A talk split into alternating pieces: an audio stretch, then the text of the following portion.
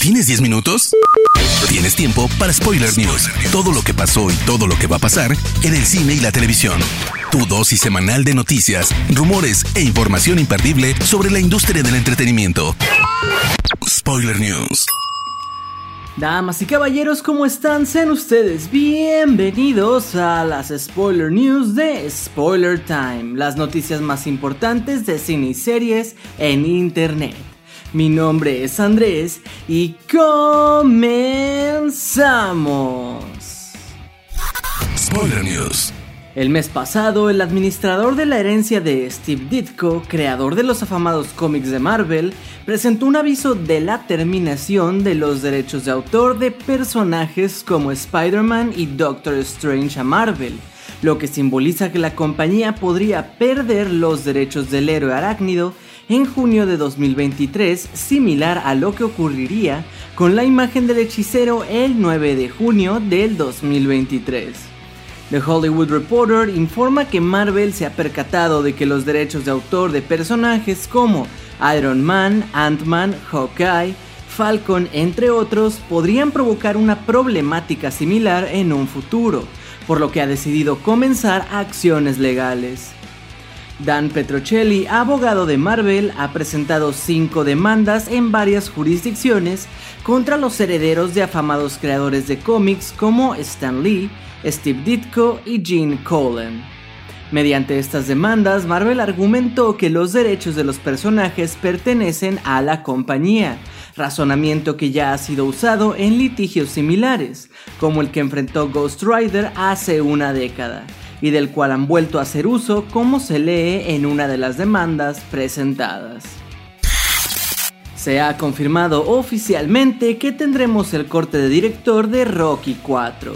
Según las palabras de Sylvester Stallone, será una película diferente a la que ya conoces. La cinta estará brevemente disponible en algunos cines antes de ser lanzada en plataformas digitales y formatos físicos este 11 de noviembre.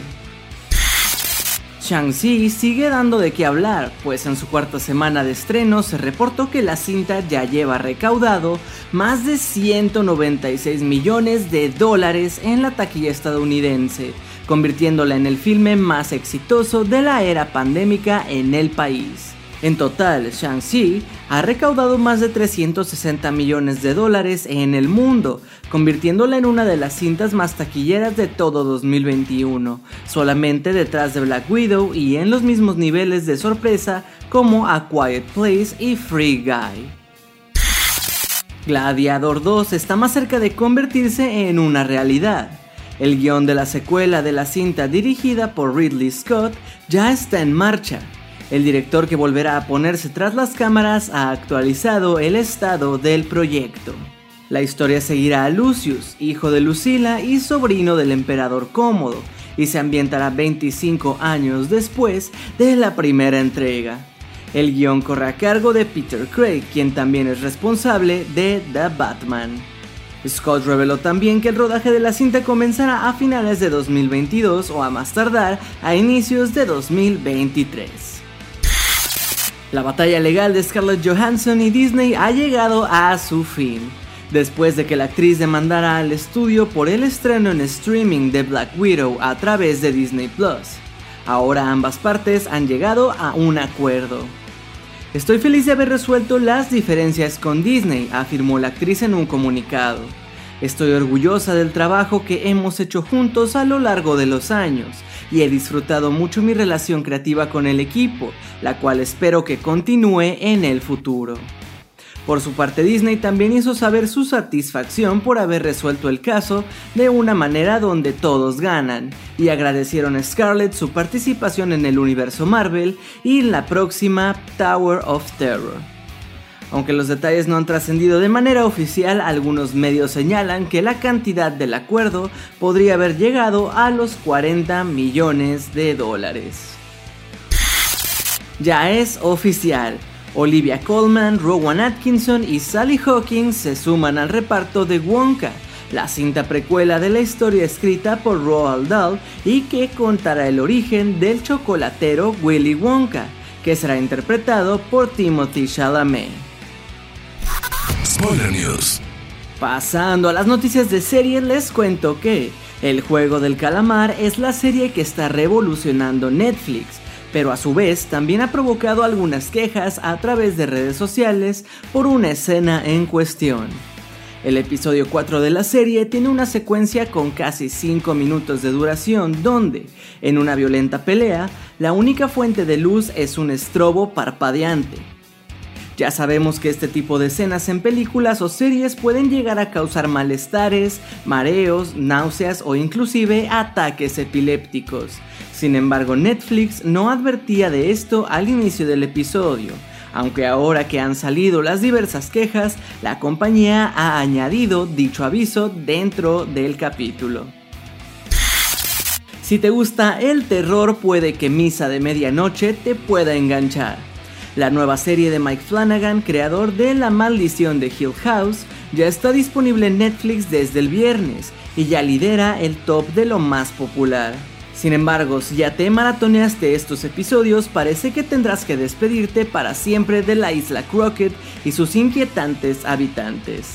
Con Misa de Medianoche, Mike Flanagan ha llevado a cabo un proyecto que venía rondando en su mente desde ya hace varios años, antes de desarrollar ambas maldiciones para Netflix e incluso antes de dirigir el juego de Gerald, Hush y Oculus.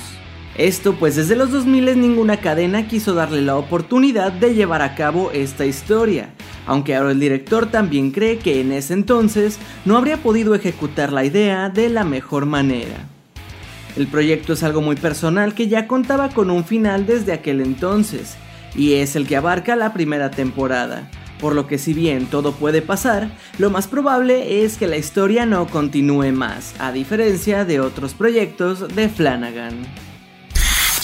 Esta semana tuvimos el primer tráiler oficial de Arcane, la esperada serie de animación de Netflix basada en el famoso videojuego League of Legends, también conocido como LOL donde se contará la historia de los orígenes de varios personajes, explorando zonas como Sun y Piltover se trata de la ciudad de la tecnología y sinónimo de progreso, mientras que Sun alberga experimentos poco éticos en humanos. Los personajes que aparecerán en la serie de animación son Jinx, Vi, Caitlyn, Ezreal, Echo, Jace, entre unos pocos más. HBO Max confirmó que está desarrollando una serie de tres partes centrada en el origen, importancia y legado de la compañía DC Comics. Una de las directoras de producción será Leslie Iverks, cineasta que trabajó en un proyecto similar en 2007 con The Pixar Story. A la cabeza del proyecto también está Jim Lee, editor y director creativo de DC Comics. A pesar de que Netflix acaba de renovar la exitosa serie Sex Education para una cuarta temporada, es probable que no veamos de vuelta a uno de los personajes favoritos de todos, Maeve. Esto según algunos comentarios que hizo recientemente la actriz Emma Mackey. En entrevista para Hunger TV, la actriz dijo que entiende la importancia y trascendencia del show, pero no puede comprometerse a interpretar a un personaje de 17 años por siempre. De igual manera, habló sobre qué espera hacer en el futuro con su carrera artística. Me atrae y seduce mucho la idea de escribir una película y concebir algo, estar presente en la concepción de una historia, trabajar en ella, verla a fondo y luego elegir un equipo. Disney Plus acaba de anunciar uno de los estrenos más esperados y tenemos buenas noticias. Despediremos el año con una nueva serie live action de Star Wars. Según ha confirmado la plataforma, el libro de Boba Fett llegará a nuestras pantallas el miércoles 29 de diciembre de este mismo año.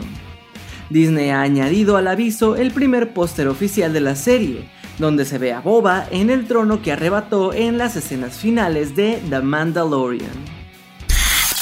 La última y nos vamos. Se ha confirmado que la próxima a estrenarse tercera temporada de Umbrella Academy será la última de la serie.